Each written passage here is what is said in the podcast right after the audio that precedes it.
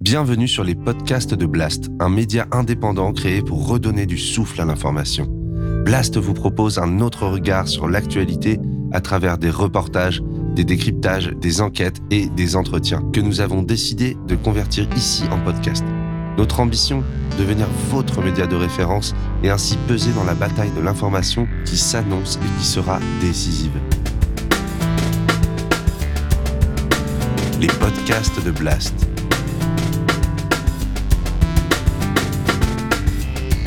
L'écologie avec Paloma Moritz.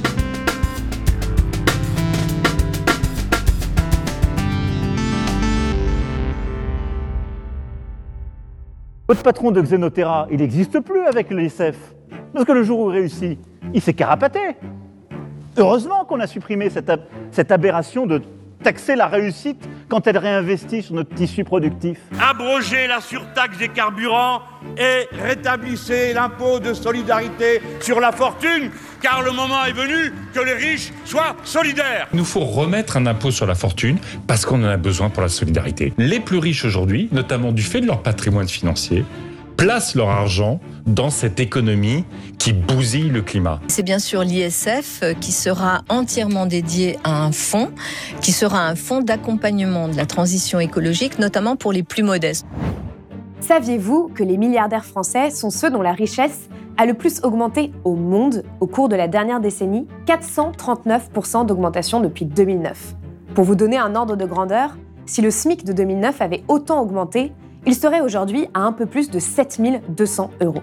Pas mal. Ce qu'on oublie souvent, c'est que lorsque les milliardaires français s'enrichissent, ils polluent d'autant plus. Et oui, les plus grandes fortunes ont un impact démesuré sur le climat. En bref, elles font flamber la planète. Et là, vous pensez tout de suite aux yachts, aux jets, au mode de vie. Mais en réalité, c'est le patrimoine financier de ces milliardaires qui pèse le plus lourd puisqu'ils ont des participations dans des entreprises polluantes. Le patrimoine financier de 63 milliardaires français émet autant de gaz à effet de serre que celui de la moitié de la population française. C'est ce que révèlent les ONG Oxfam et Greenpeace dans leur nouveau rapport. Ces inégalités climatiques sont à peine croyables. Et elles posent aujourd'hui une question centrale, celle du partage de l'effort dans la transition écologique. Surtout après un quinquennat qui a été marqué par le mouvement des Gilets jaunes. On ne demande pas grand-chose au final mais qu'il fasse un geste pour arrêter de nous pomper euh, notre pognon euh, jusqu'au bout. quoi. Alors, comment opérer en France une transition écologique qui soit juste socialement? Est-ce que les différentes formes d'ISF climatique portées par Anne Hidalgo, Yannick Jadot et Jean-Luc Mélenchon dans cette présidentielle sont la solution pour combiner fiscalité écologique et justice sociale? Quelles autres mesures faudrait-il mettre en place? On en parle tout de suite dans ce nouvel entretien de la rubrique écologie de Blast.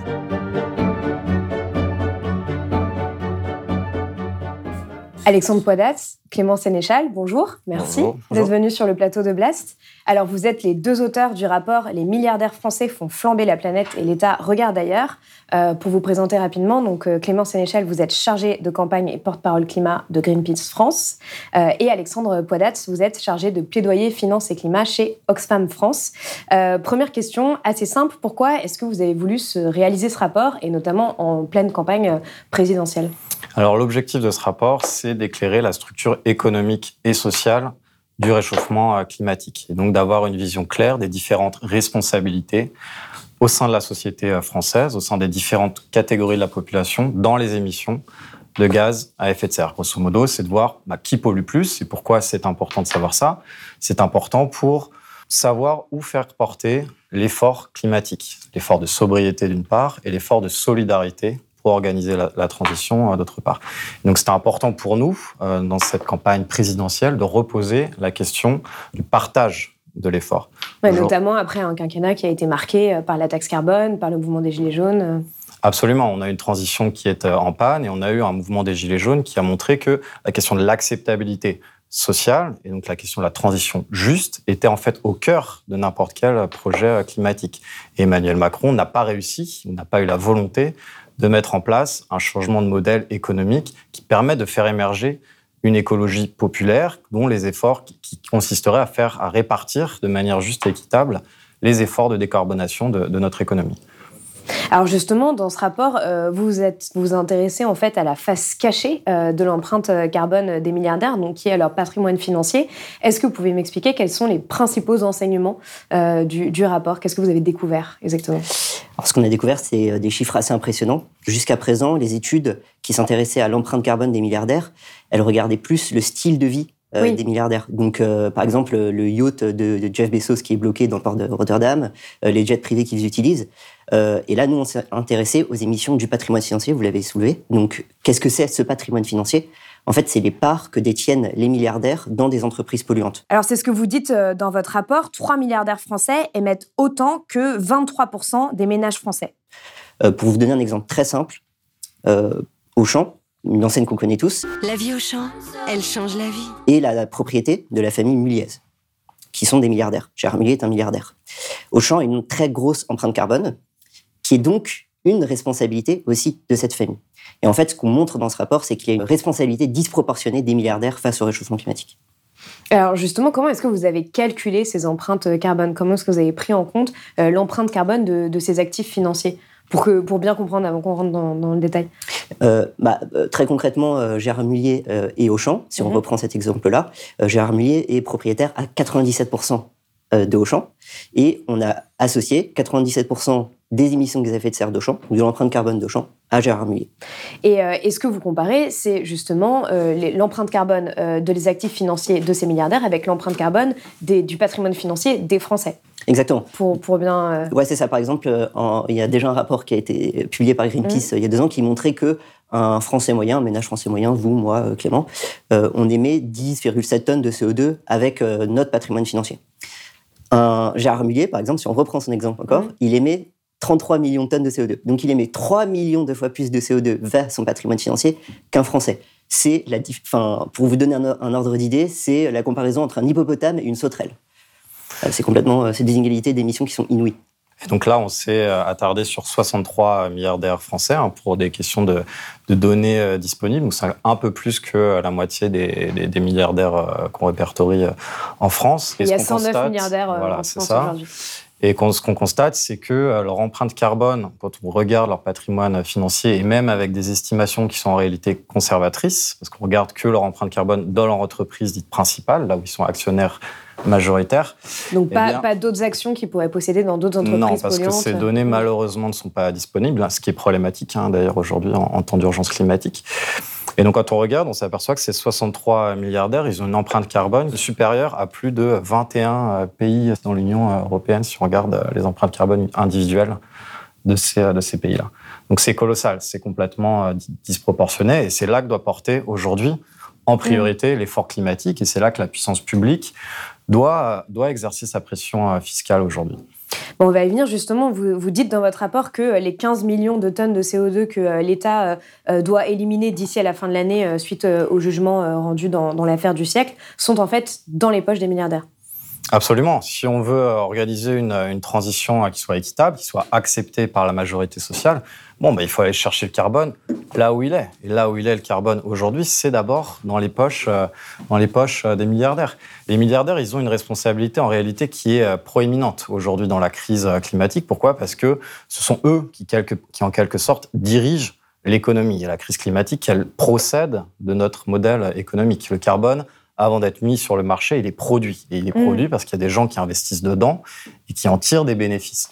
Et donc les milliardaires, ils ont euh, une triple, voire une quadruple responsabilité dans la crise climatique. D'abord, ils pilotent des stratégies en tant qu'actionnaires majoritaires, des stratégies d'entreprise qui sont généralement euh, climaticides, qui n'ont pour l'instant pas intégré sérieusement l'enjeu euh, climatique.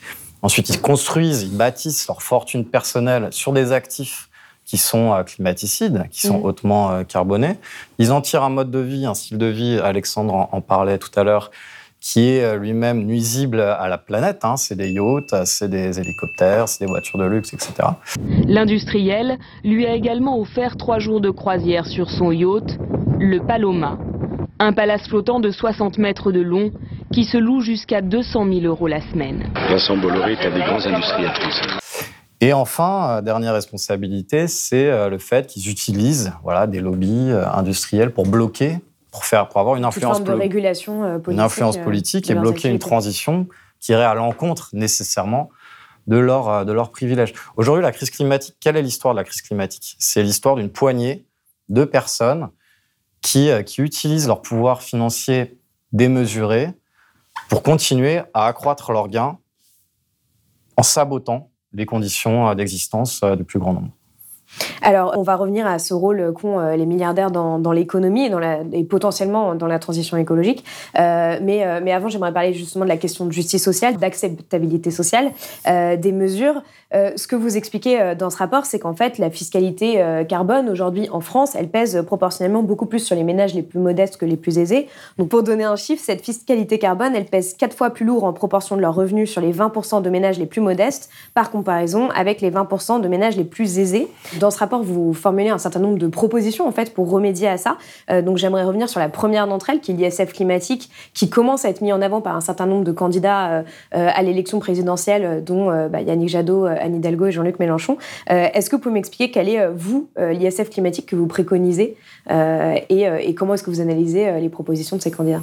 On l'a dit tout à l'heure, ce quinquennat était marqué par la, la crise des Gilets jaunes, le mouvement des Gilets jaunes, qui dénonçait justement une taxe carbone qui pesait proportionnellement plus sur la population, sur les personnes les plus précaires et euh, qui émettent le moins de CO2. Et contraintes de prendre leur voiture. Voilà, et contraintes de prendre leur voiture pour se déplacer pour aller au travail, euh, contrairement à une fiscalité, une poêle à fiscalité carbone qui repose moins, et vous l'avez souligné, sur les plus riches et ceux qui émettent le plus de CO2. En fait, l'ISF climatique, c'est l'antitaxe gilet jaune. Dans le sens où on veut, nous, avec l'ISF climatique, faire peser le poids de la transition écologique, le poids de la fiscalité écologique sur les plus riches. Et pour cela, en fait, il y a deux mesures qu'on propose dans l'ISF climatique. Il y a deux volets. Le premier volet, c'est taxer le patrimoine des, milliardaires, la richesse des milliardaires. Donc en fait, c'est rétablir l'ISF tel qu'il existait avant euh, le quinquennat d'Emmanuel Macron, et c'est rajouter une surtaxe sur les émissions générées par leur fortune, par ce patrimoine.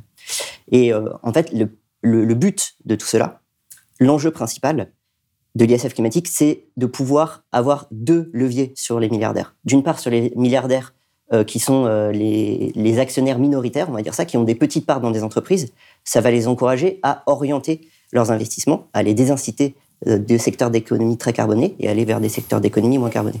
Et l'autre enjeu, c'est que pour des actionnaires majoritaires, qui sont les fondateurs d'entreprises euh, et qui ont, qui ont des, beaucoup de parts dans ces entreprises. Donc, on parlait de Gérard Mullier tout à l'heure. Mm. Euh, on ne peut pas imaginer que du jour au lendemain, il va vendre les actions de, de Auchan. C'est euh, son bébé d'une certaine façon. En fait, ça va les encourager à, mettre la pression, voilà, à transformer leurs entreprises, à réduire les émissions qu'ils effets de serre de ces entreprises. Le volet euh, simplement taxe sur le patrimoine, vous le situez à partir de combien? Il s'applique au premier euro imposable. En tout cas, nous, c'est dans cette perspective qu'on a travaillé.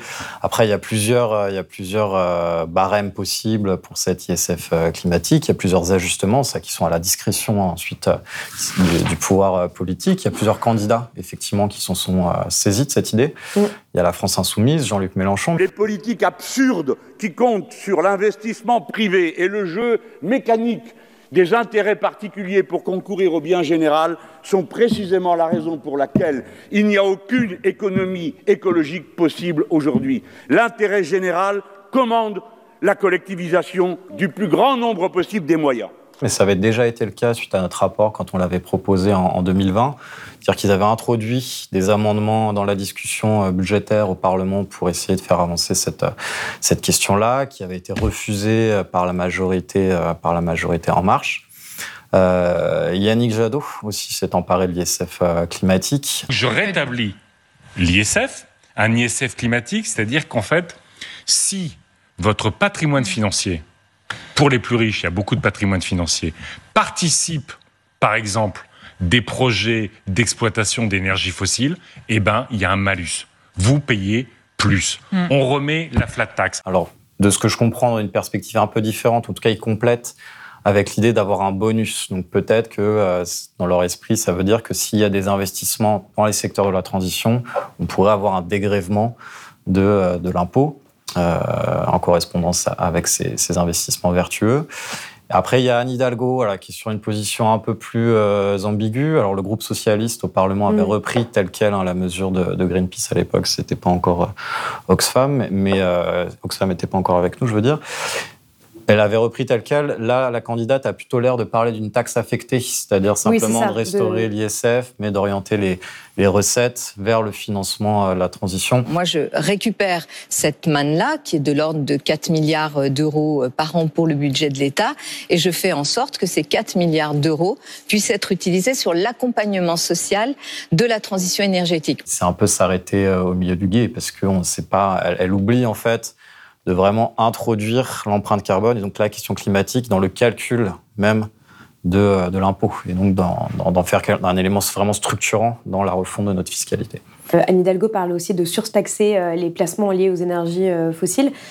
Finalement, cette proposition d'ISF climatique, elle est présente depuis un petit moment dans le débat public. Elle a été proposée par la Convention citoyenne pour le climat, par le ra- laboratoire sur les inégalités mondiales. Pourquoi est-ce que pour vous, il est essentiel qu'elle soit, qu'elle soit mise en place, qu'elle soit appliquée dès, dès 2022 En fait, là, on sort d'un quinquennat d'inaction climatique, euh, où le président de la République, même lorsqu'il a agi pour, euh, d'une certaine façon, pour la transition écologique, euh, s'est trompé puisque, en fait, il a fait reposer la taxe carbone sur les plus pauvres et ceux qui émettent le moins, plutôt que sur les plus riches et ceux qui émettent le plus. Et en fait, on est quand même dans une situation d'urgence climatique. Donc, après cinq ans euh, d'immobilisme, il va falloir accélérer la transition écologique. Il faut absolument commencer à entamer cette transition écologique. Et donc, l'ISF climatique, c'est une façon aujourd'hui de pouvoir accélérer cette transition écologique très concrètement et de pouvoir, euh, de pouvoir enclencher en fait le basculement de notre économie. Et en fait, enclencher un basculement, d'une part de la fiscalité, on en a parlé, pour faire peser le poids sur les plus riches plutôt que sur les plus précaires et ceux qui émettent euh, le plus. Et d'autre part, de faire basculer le poids euh, de la transition écologique, en fait, des consommateurs citoyens vers les producteurs, ceux qui détiennent les moyens de production et ceux qui émettent le plus de CO2. Et donc, c'est fondamental, dans un souci de justice sociale, dans un souci de transition écologique qui doit être accéléré, de mettre en place cette ISF climatique euh, dès 2022. Et est-ce que vous allez faire du, un plaidoyer auprès d'autres candidats euh, qui n'ont pas mis cette proposition à l'ordre du jour? Alors, je ne sais pas ce qui est euh, prévu du côté euh, d'Oxfam. En tout cas, nous, du côté de Greenpeace, effectivement, on discute euh, programme. hein. C'est notre rôle euh, d'essayer d'instruire les d'instruire le socle programmatique des différents euh, candidats. On est à leur disposition pour euh, pour répondre à leurs questions ou à leurs objections quand ils en ont. Nous, on est une force de proposition. hein. On l'a été pendant le, quinquennat. On fait du plaidoyer parlementaire, on propose des amendements, on publie des rapports pour euh, instruire les, solutions euh, à apporter euh, au réchauffement euh, climatique. L'ISF climatique fait partie pour nous des, des- des- des mesures clés euh, et structurantes. Après, on est dans une phase quand même de décantation là sur ces, Mm. sur ces élections. On verra qui a des parrainages, qui n'en a pas, et on, on pourra orienter un peu notre effort euh, en fonction euh, par rapport à ça. Moi, j'ai envie de dire euh, à tous les candidats, y compris au président de la République, ça va bien se passer. Si on met en place euh, l'ISF climatique, euh, on va. C'est une façon très concrète d'aujourd'hui accélérer la transition écologique. C'est une façon très concrète aujourd'hui, en fait, de bénéficier, euh, que ça bénéficie à l'ensemble de la population, euh, aux plus précaires, à ceux à qui on met beaucoup de poids euh, sur, de la transition écologique sur leurs épaules, mais aussi, en fait, ça va bénéficier aux entreprises elles-mêmes. Aujourd'hui, les multinationales, si elles ne partagent pas l'effort, si elles ne partagent pas le poids de la transition écologique, elles courent vers un danger pour leur propre modèle. Euh, en fait, le véritable danger aujourd'hui, c'est l'inaction climatique. Et c'est l'inaction climatique pour tous les candidats à l'élection présidentielle, pour tous les gens qui seront au pouvoir demain. Euh, le véritable danger, c'est le coût de l'inaction climatique qui sera toujours supérieur à n'importe quel investissement qu'on pourra mettre en place. Donc c'est pour ça que c'est fondamental qu'on enclenche une transition écologique de tout le modèle économique pour les entreprises elles-mêmes, pour les milliardaires même qui détiennent ces entreprises, et in fine, surtout, pour euh, les salariés de ces entreprises et les consommateurs. Alors justement, pour euh, transformer notre euh, économie à l'aune euh, de l'urgence écologique, vous avez un certain nombre d'autres mesures, comme la mise en place d'objectifs de réduction des émissions de gaz à effet de serre contraignants pour les grandes entreprises, la taxation accrue des dividendes ou l'interdiction de verser des dividendes climaticides. C'est des propositions qui avaient notamment été aussi faites par la Convention citoyenne pour le climat, j'y reviens, qui avait proposé une taxe de 4% par exemple sur les dividendes des entreprises qui distribuent plus de 10 millions d'euros. Ça avait été totalement mis de côté par Emmanuel Macron. Je le dis clairement que je suis en désaccord. J'avais dit que j'avais quelques jokers avec la taxe de 4% sur les dividendes que vous proposez. Je ne dis pas qu'il ne faut pas réorienter une partie des investissements vers des, vers des investissements plus verts, mais mettre sur tous les investissements une taxe, c'est réduire notre chance d'attirer des investissements supplémentaires. Pour vous, quelle serait la valeur ajoutée de toutes ces mesures-là? Euh, et, euh, et à quel niveau vous avez l'impression qu'on en est là-dessus sur euh, justement le- le- les propositions des, candidats aujourd'hui à l'élection présidentielle Bah, pour nous, ces mesures, elles permettraient en fait de faire rentrer notre appareil productif dans le cadre de l'accord de Paris et de soumettre les multinationales à l'accord de Paris, ce qui n'a pas été fait jusqu'à présent. Et c'est pour ça que les émissions de gaz à effet de serre continuent à augmenter malgré euh, malgré. Oui, de dire que ce ne sont euh, pas que aux États d'agir, mais euh, surtout. voilà, tant qu'on n'a pas compris que la crise climatique était une, une question de système économique, euh, on est condamné, ça c'est sûr.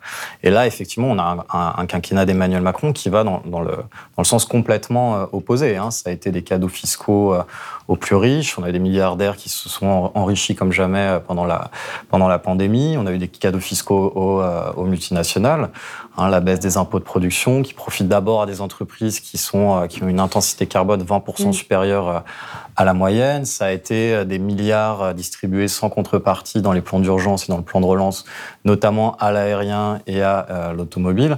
Alors c'était le moment de se dire, bon, bah voilà, co- comment on réorganise notre économie hein, voilà, dans ce temps un petit peu suspendu pour ne pas repartir comme avant et s'assurer qu'on est dans des trajectoires qui, sont, qui soient compatibles avec euh, la limitation de la hausse de la température à 1,5 degré d'ici à la fin du siècle. Sinon, l'humanité est condamnée. C'est aussi simple que ça.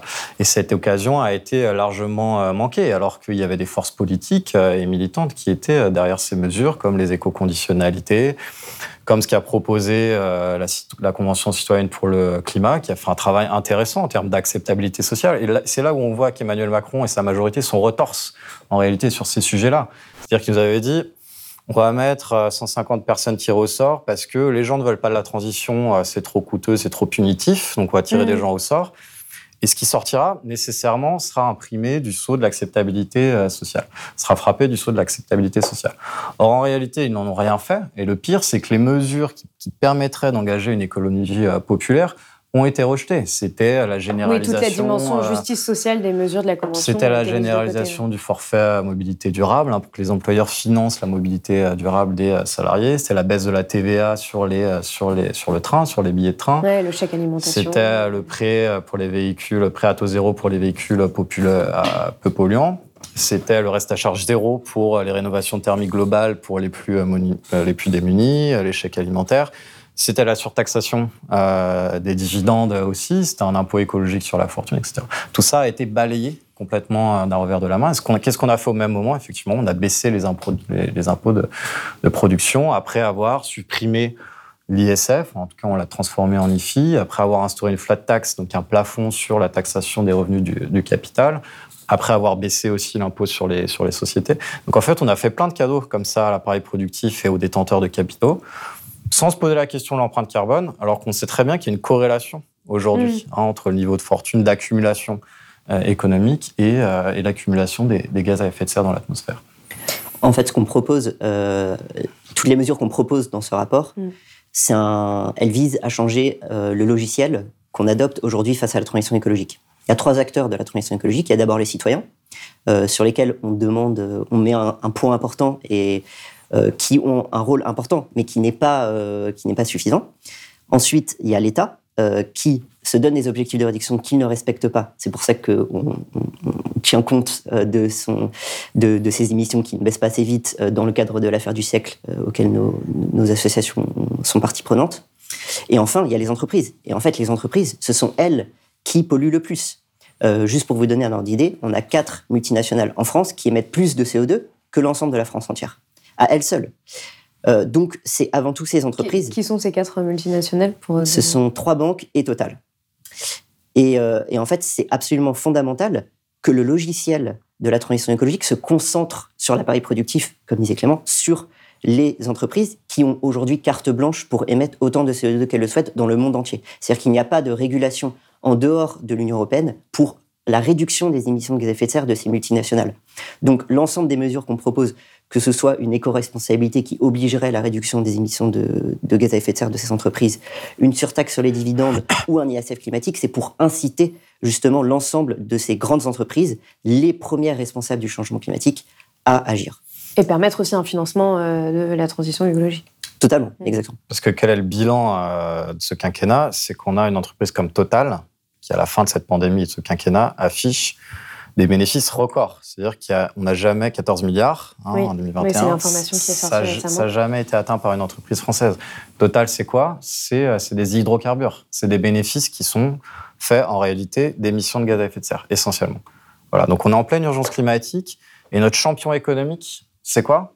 C'est une industrie fossile, c'est un, producteur d'émissions de gaz à effet de serre. Voilà, donc on est dans une situation qui est complètement absurde.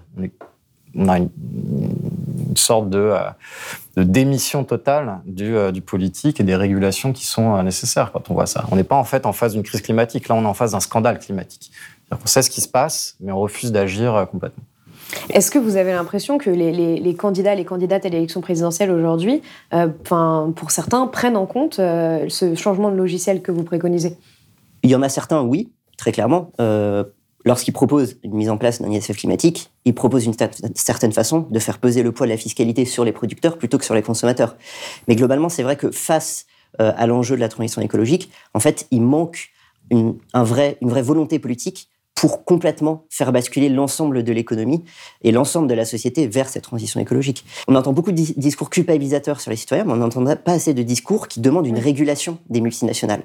Donc on n'entend pas un discours qui va s'attaquer à ceux qui ont le pouvoir. Et ce qu'on demande, c'est une meilleure répartition de l'effort face à la transition écologique. Euh, et on reprend, euh, moi, moi je complète l'exemple que disait, euh, que, que, mentionnait Clément sur Total. en plus de Total, les trois entreprises les plus populaires en France sont trois banques, BNP Paribas, Société Générale et Crédit Agricole. Elles ont également réalisé des bénéfices records l'année dernière. Elles ont également versé des dividendes records l'année dernière. À quel prix pour le climat? Au prix et les banques françaises sont les premières financeuses des énergies fossiles en Europe. Exactement y compris les pétroles et gaz de schiste, euh, sur lequel d'ailleurs Bruno Le Maire leur avait demandé d'avoir un plan de sortie euh, en 2020, euh, et on attend toujours ce plan de sortie. Donc ça montre, cet exemple-là juste des banques françaises, ça montre complètement la démission politique, comme disait Clément, et on espère vraiment, fondamentalement, qu'avec ce rapport, les candidats à l'élection présidentielle pourront, pourront se saisir de, de, de l'outil, des outils qu'on fournit pour pouvoir faire reposer le poids de la transition écologique sur ceux qui ont le pouvoir, ceux qui mettent le plus de CO2, plutôt que sur les plus précaires. Ouais, moi, je, je nuancerais juste le constat sur les programmes politiques. Je pense qu'il y a des programmes politiques qui commencent à devenir consistants sur ces sujets-là. Je pense que Jean-Luc Mélenchon a une volonté euh, qui, est quand même documentée euh, et explicite de rupture avec l'ordre économique dominant et qu'il a un panel de mesures écologiques qui, sont travaillées depuis d'ailleurs des, années, hein, que ce soit au sein du groupe parlementaire ou au sein des équipes de campagne, qui aujourd'hui euh, sont consistantes. Je trouve que Yannick Jadot aussi reprend un certain nombre de mesures de la société civile qui, euh, quand on les euh, soupèse correctement, comportent en fait une possibilité de rupture avec le, système économique, avec le néolibéralisme, hein, pour le dire très, très concrètement. il y a des choses chez Anne Hidalgo, mais en tout cas chez ces deux candidats, il me semble qu'il y a quand même un socle programmatique aujourd'hui qui serait à même de faire face de manière plutôt efficace à, l'urgence euh, climatique. Ce qu'on ne voit pas du tout, par contre, effectivement, dans le, dans le bloc de droite, que ce soit dans sa variante néolibérale avec Emmanuel Macron ou libertarienne avec l'extrême droite, là, on voit que le, sujet climatique n'est pas, pas, du tout, euh, pas du tout appréhendé euh, correctement. Mais alors, justement, c'est ce que, ce que j'allais dire. Qu'est-ce que, qu'est-ce que vous pourriez dire à ces, à, ces, à ces candidats, à ces candidates pour les convaincre de ça? Parce que finalement, on a, on a, quand même un grand débat en France avec la taxation en disant c'est pas juste, on va pas taxer les milliardaires, etc.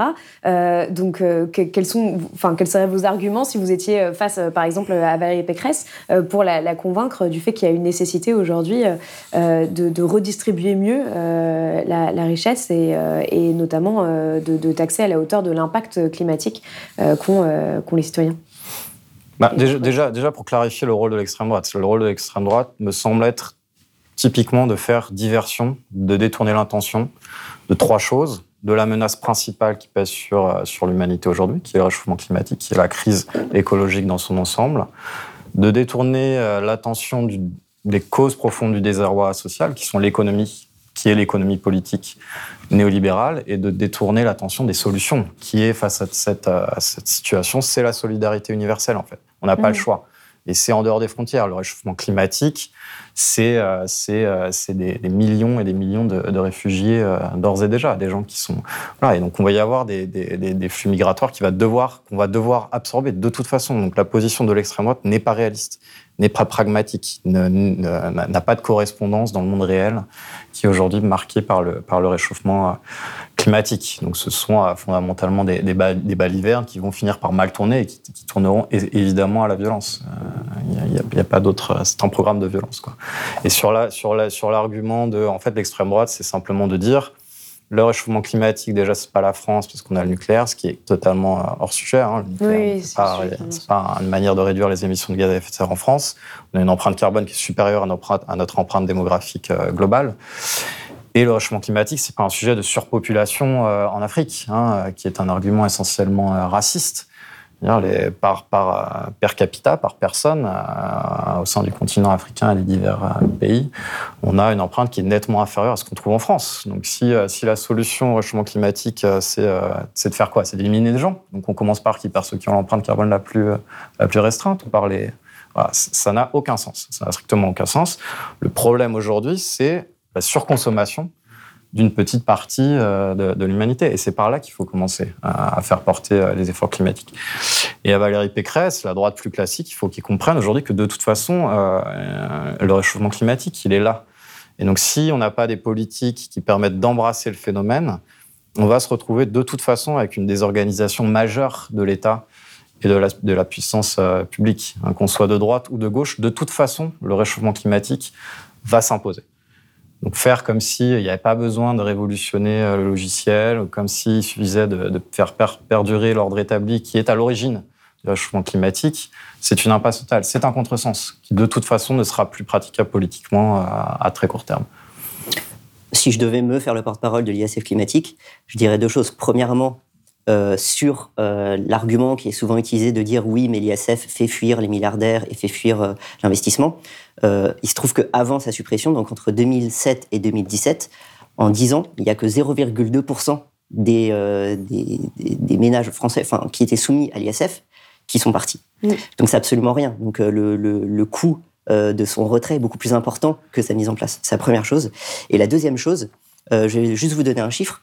Euh, en fait, en 10 ans aussi, euh, entre 2009 et 2019, euh, les entreprises du CAC 40 ont augmenté de 70% leur versement de dividendes aux actionnaires quand ils ont baissé leurs investissements. Et en fait, là, on fait face à un modèle en général on revient à ce qu'on disait tout à l'heure, qui, est nécessaire de transformer. Et là-dessus, en fait, malheureusement, beaucoup de décideurs politiques ont une vision compétitive de court terme et ils ne voient pas les avantages à long terme qui sont fondamentaux. Et euh, ces avantages de long terme, c'est la transition écologique, c'est de pouvoir créer des emplois. Et en fait, on a besoin aujourd'hui de pouvoir encadrer un modèle euh, d'entreprise, un modèle actionnarial qui privilégie à court terme la rémunération des actionnaires, qui privilégie à court terme les bénéfices, plutôt que d'investir dans la transition écologique on a fait un calcul aussi chez Oxfam sur les entreprises du CAC 40. Il suffirait juste qu'elles encadrent à 30% leurs bénéfices euh, et que 30% de ces bénéfices puissent aller aux actionnaires et que le reste euh, finance la transition écologique pour qu'on arrive à faire cette transition écologique. Donc c'est possible, c'est réaliste et en fait ce sera l'avantage de tout le monde. Bah, je recevais euh, Lucas Chancel, euh, l'économiste récemment, qui expliquait aussi euh, en quoi enfin, pourquoi la théorie du ruissellement n'existe pas. Ça a été prouvé aussi par des travaux économiques. Donc cette idée que si on taxe les personnes les plus riches, eh bien, elles vont arrêter de contribuer à l'économie, etc. dernière question, qui peut paraître un peu, un peu étrange, mais qu'est-ce que vous diriez à ces milliardaires si vous les aviez face à vous pour, pour les convaincre aussi de cette idée, comme vous parlez, du rôle qu'ils peuvent avoir aussi dans la période de production, dans l'économie française et de leur capacité, en fait, eux aussi, à l'échelle individuelle, à transformer leurs entreprises de l'intérieur, etc. Qu'est-ce que, qu'est-ce que vous leur diriez? Bonne question. Bonne question, parce qu'en fait, on s'adresse pas vraiment à eux dans le rapport, mais... Euh... Non, mais je leur dirais que de toute façon, qu'on le veuille ou non, euh, la fête est finie, quoi. C'est une affaire conclue, j'ai changé de planète. Pas de malentendu, histoire de faire la fête. On est dans, sur une planète qui, a une finitude, qui a des limites, euh, et qu'on ne peut pas continuer à accumuler indéfiniment euh, des, richesses, des, richesses pardon, et des, ressources matérielles, et que comme on est sur un échiquier qui est limité désormais, eh ben, il faut partager les richesses. Il n'y a pas d'autre moyen de, s'en sortir euh, collectivement. En fait, du guépier dans lequel on a été entraîné par 50 ans de, cupidité, de néolibéralisme effréné, de, capitalisme débridé, etc. C'est plus, plus une question idéologique en fait, c'est une question pragmatique désormais, factuelle. En d'autres termes, j'en appellerai aussi à leur effort de solidarité et à leur raisonnement. Alors, comme Clément parlait de pragmatisme, en fait, de leur dire tout simplement, à l'heure actuelle, le modèle économique de vos entreprises va dans le mur. Donc vous-même, vos bénéfices futurs, les emplois euh, que vous créez sont en danger face au réchauffement climatique. À l'heure actuelle, le CAC 40, il nous emmène sur une trajectoire de réchauffement à 3,5 degrés. En fait, un monde à 3,5 degrés, c'est un monde sans emploi, c'est un monde où des emplois vont être détruits, c'est un monde où il n'y aura pas de profit. Donc, c'est à l'avantage des milliardaires, c'est à votre avantage, chers milliardaires, d'enclencher la transition écologique, de transformer euh, votre modèle euh, d'activité, euh, et pour l'ensemble de la population, pour l'ensemble de la société. Je ne sais pas s'il y a beaucoup de milliardaires qui regardent Blast, mais bon, sait-on jamais. merci beaucoup à tous les deux d'être venus sur Blast. Merci. Merci pour l'invitation. Si vous avez aimé ce podcast, s'il vous a été utile, n'oubliez pas de nous mettre des étoiles ou de le partager autour de vous sur vos réseaux sociaux. Blast est un média indépendant, et si tous nos contenus sont en accès libre, c'est grâce au soutien financier de nos blasters et abonnés. Pour nous soutenir, faites un nom unique ou mensuel et rendez-vous sur blast-info.fr. Blast, c'est aussi une web télé disponible sur YouTube et Peertube et présente sur tous les réseaux sociaux. Alors suivez-nous et pour ne rien rater de nos contenus, abonnez-vous sur notre chaîne YouTube.